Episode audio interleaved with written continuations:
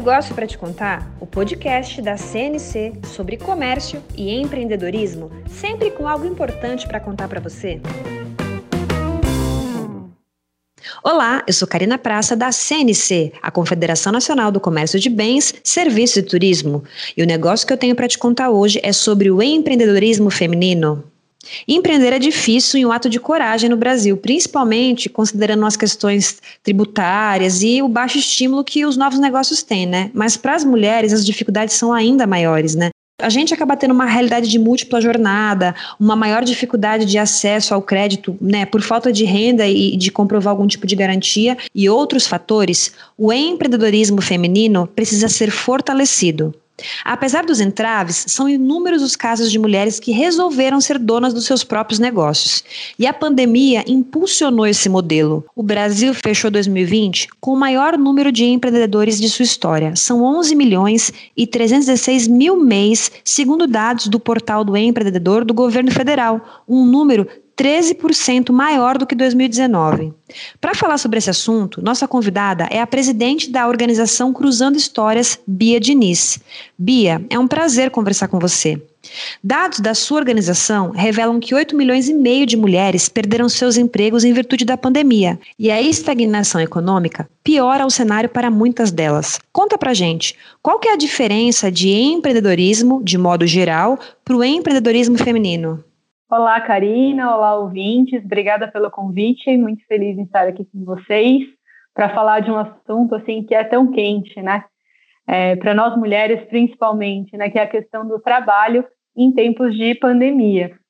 Bom, eu acho que de modo geral mesmo, né? A gente tem, para começar, a gente tem um cenário externo desfavorável. Né? As mulheres empreendem mais por necessidade, é, 44% né, das mulheres empreendem por necessidade, sendo que a taxa global no Brasil é de 37%, contra aí 62% de pessoas que empreendem por oportunidade, né, segundo os dados aí do Monitor Global de Empreendedorismo.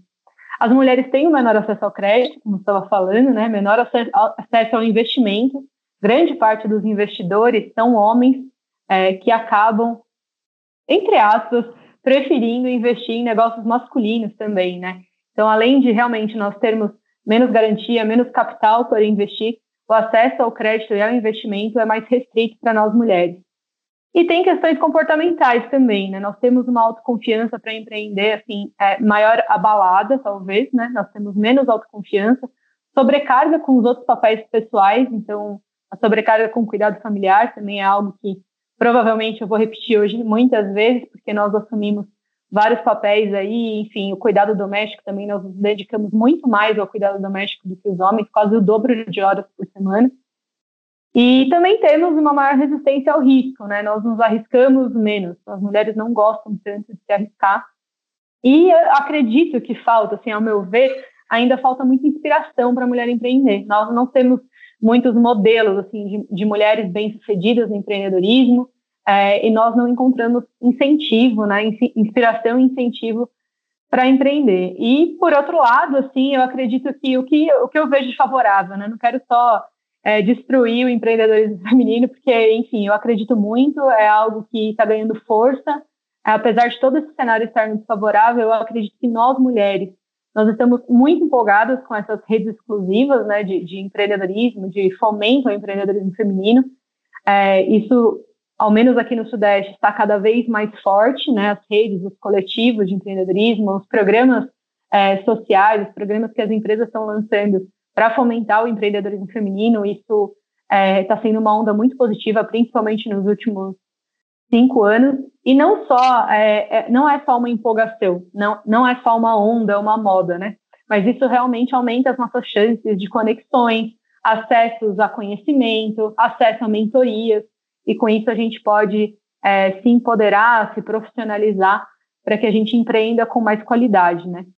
É essa mudança, né, de talvez necessidade para oportunidade. Talvez as mulheres, ainda que não sejam tão seguras para algumas ações de empreendedorismo, elas são seguras para outras tantas que aí acabam dando esse empurrãozinho para arriscar, né, para investir. Sim, com certeza. E acho que a força do coletivo também, né? De uma acreditando na outra, uma comprando da outra.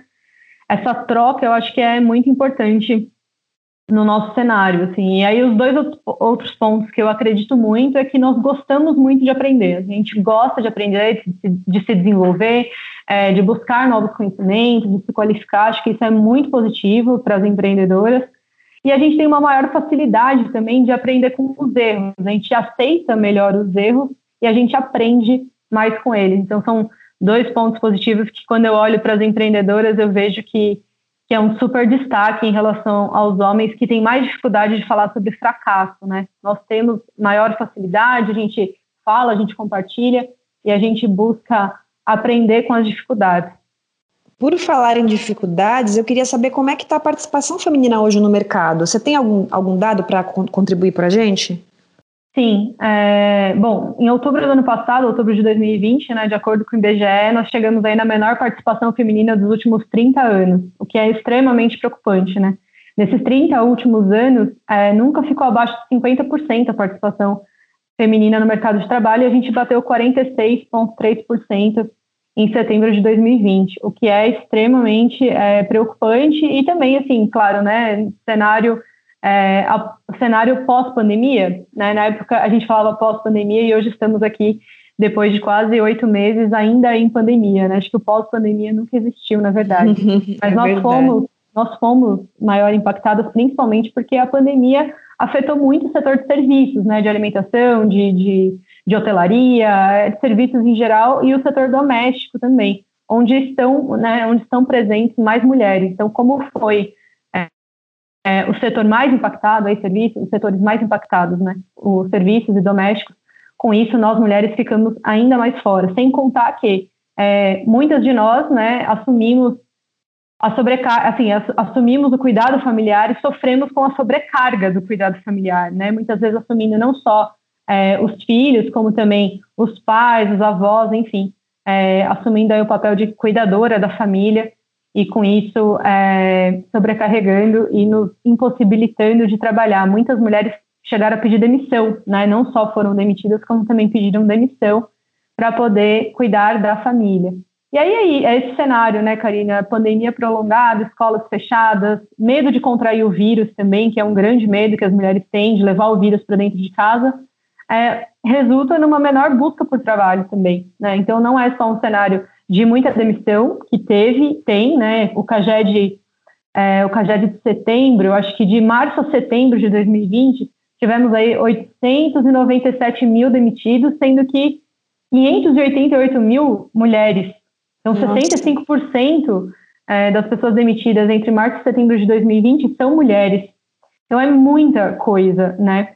E mas assim, tem um contraponto, né? Eu, eu gosto, eu, eu, sou uma pessoa otimista, eu tenho que me manter uhum. otimista, porque meu trabalho é esse, né? Lidar com o trabalho. Então eu, eu, também gostaria de, sei lá, expor alguma esperança, acho que não ficar num, num, num discurso é, só pessimista em relação ao que está acontecendo, assim, né?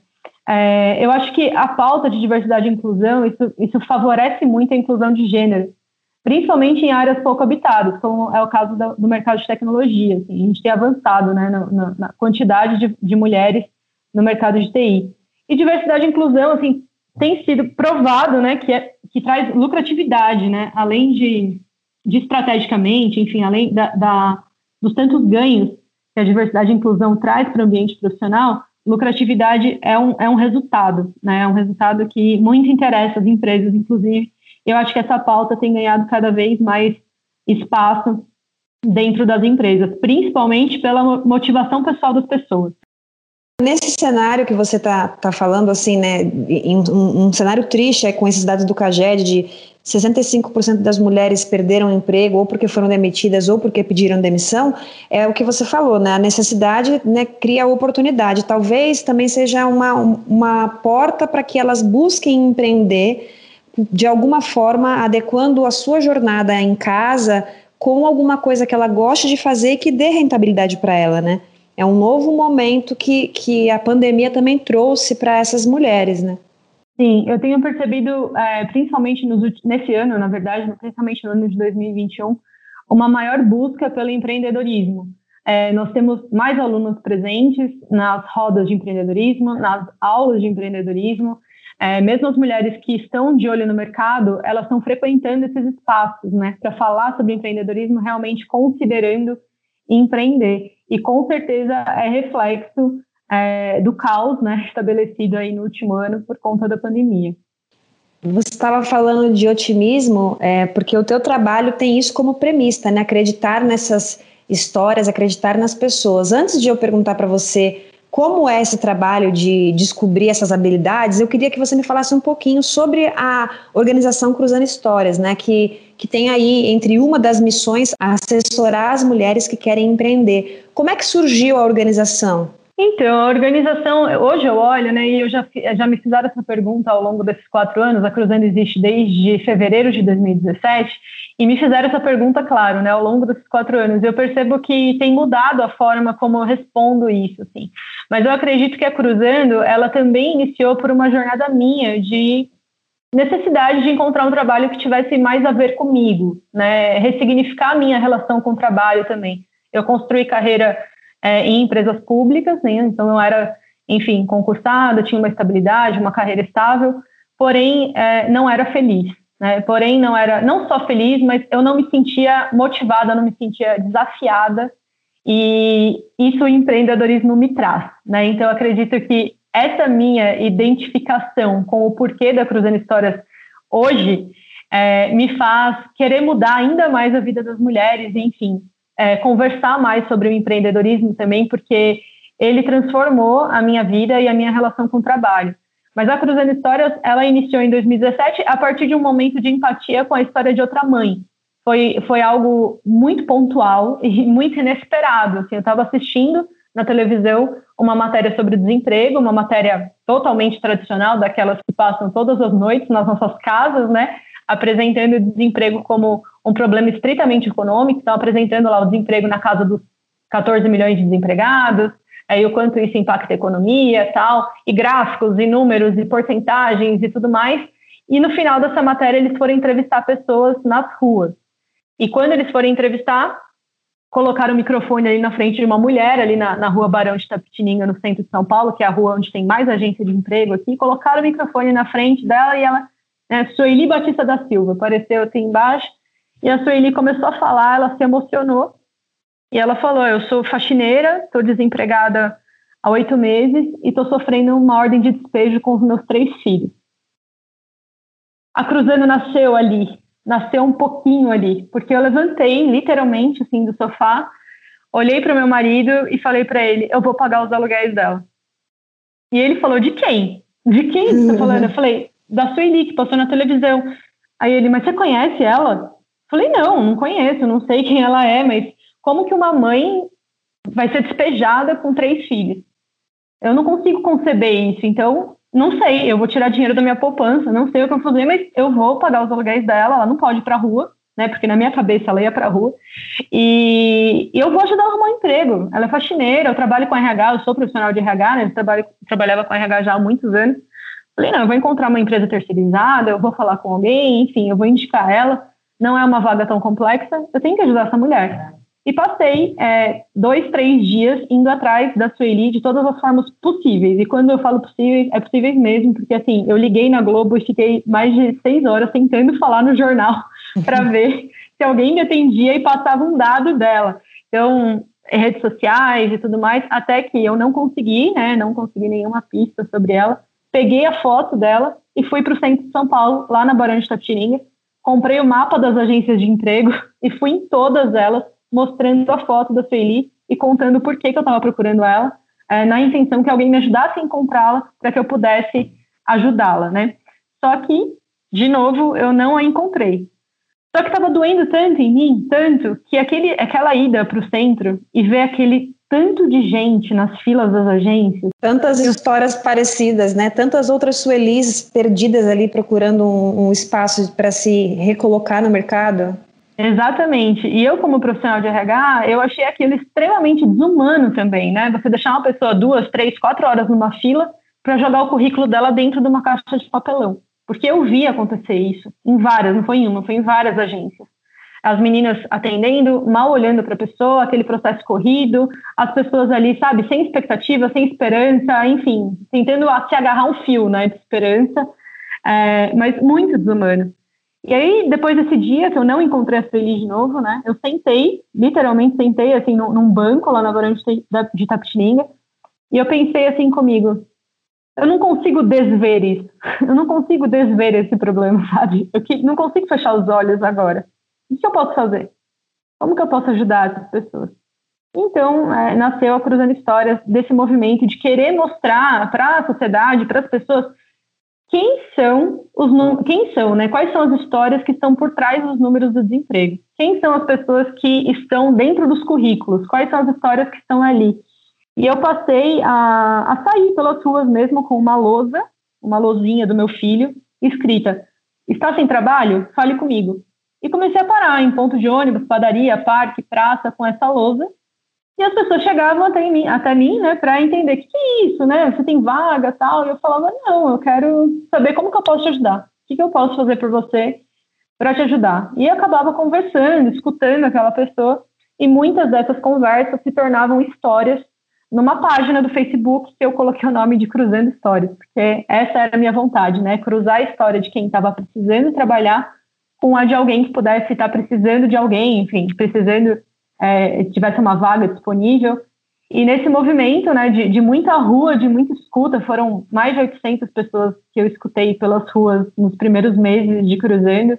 É, várias dessas histórias se tornaram histórias na página e muita gente foi recolocada por conta das histórias da Cruzeiro. É daí que nasce a minha próxima pergunta para você, né? Você está falando de uma realidade de São Paulo, né, da cidade de São Paulo, é, do centro da cidade, é, é, de uma vontade sua, de um, de um momento que mexeu com você e de uma vontade que cresceu, exatamente, de juntar quem precisa com quem procura, né? Como é que uhum. você trabalha essa questão de esse processo mesmo, né, de descobrir as histórias e desenvolver essas habilidades? Porque você está me falando de, de como começou há quatro anos atrás, né, que é o tempo que vocês que vocês estão estão no mercado, mas é, hoje já, é, lógico, com a base do, de, de ajudar as pessoas que precisam de emprego, mas com esse olhar do empreendedorismo, como é que funciona esse trabalho de, de, desenvolver as habilidades das pessoas e entender esse processo de ajudá-las a se recolocar no mercado ou a empreender e abrir seu próprio negócio? Como é que funciona esse processo?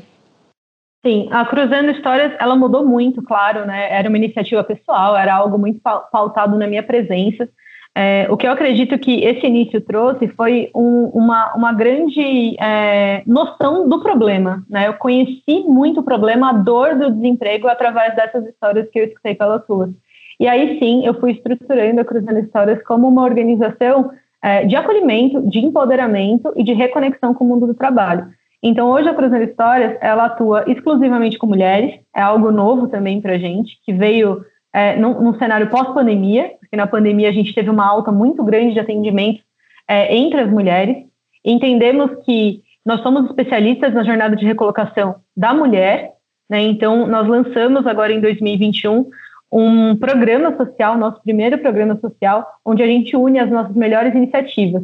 Então, as mulheres acessam o programa social da Cruzando Histórias e elas têm acesso, elas têm, elas têm o primeiro acesso né, a um produto, onde a gente oferece um produto de autoconhecimento, é, além de, de, de técnicas para elas melhorarem, melhorarem a performance nos processos seletivos, e tem as trilhas de desenvolvimento, hoje em empregabilidade, em, em tecnologia, para elas aprenderem tecnologia, principalmente o letramento em tecnologia, e a trilha de desenvolvimento em empreendedorismo.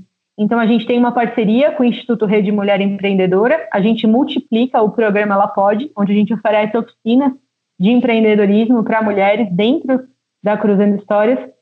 Então, elas têm acesso, né, não só ao, ao, ao produto né, de autoconhecimento, para, enfim, elas, elas se olharem, elas se observarem e elas se valorizarem, como também a possibilidade de, de, se, de, de se desenvolver é, não só, so, não, não sozinhas, mas acompanhadas, monitoradas, e todas elas têm acesso a mentorias de carreira e apoio psicológico, que é algo que a gente entende como fundamental no processo de fortalecimento da mulher que quer voltar para o mercado e também da mulher que quer empreender. Fortalecimento emocional e cuidado com a saúde mental aliados ao desenvolvimento profissional.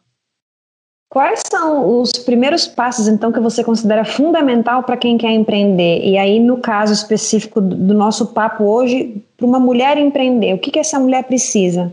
É, bom, eu acredito que autoconhecimento é extremamente necessário, porque a maioria das respostas está dentro da gente mesma, né? Então, é realmente a gente encontrar o que de fato a gente quer, encontrar o que realmente a gente é boa, a gente valorizar as nossas habilidades, as nossas competências. Então, para o empreendedorismo, eu acho muito importante a gente se conhecer, né, para que a gente possa também fortalecer desenvolver habilidades que não são tão fortes em nós. Então, o autoconhecimento como premissa, assim, como primeiro passo. É, bom, pensando assim, em empreendedorismo, eu acredito que ter ideias, né? Nós temos ideias, acredito que muitas mulheres têm muitas ideias. É, normalmente, quando a gente lança uma conversa sobre ideias de negócio, surgem muitas ideias boas, muitas ideias legais. E, mas realmente validar as ideias, entender quais são ideias suas que, que realmente é, são necessárias para a nossa sociedade, né? Então entender se a ideia ela soluciona um problema, se ela soluciona, se ela atende né, um desejo, se ela atende uma necessidade de alguém, de um, de um público específico. Então validar a ideia é muito importante. Avaliar o mercado, extremamente importante. Tem muita gente fazendo o que eu quero fazer, né? Mapear as oportunidades, tentar entender como que você pode fazer melhor ou fazer diferente do que está sendo feito.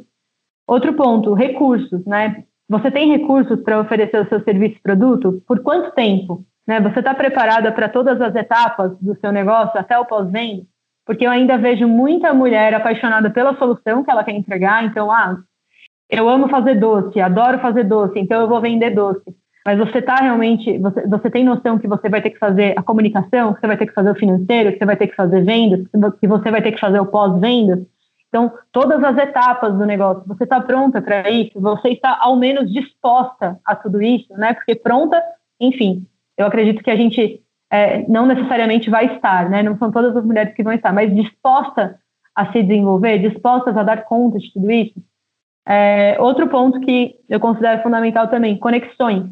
Então, conversar com pessoas que já fizeram, ou que já, que, que já fizeram, ou que fazem a mesma coisa que você quer fazer, ou algo parecido, pessoas que já estão empreendendo. Então, escutar essas pessoas, entender como que elas fazem, para você conseguir mapear os riscos, é, observar também né, o que tem ali de oportunidade, como que você pode aprender. Então, se conectar ao máximo as pessoas e realmente propor essas conversas, né? Olhar à sua volta e falar, bom, quem que empreende perto de mim e de repente pode me ajudar é, compartilhando algo que deu certo ou até algo que deu errado, como que eu poderia fazer diferente.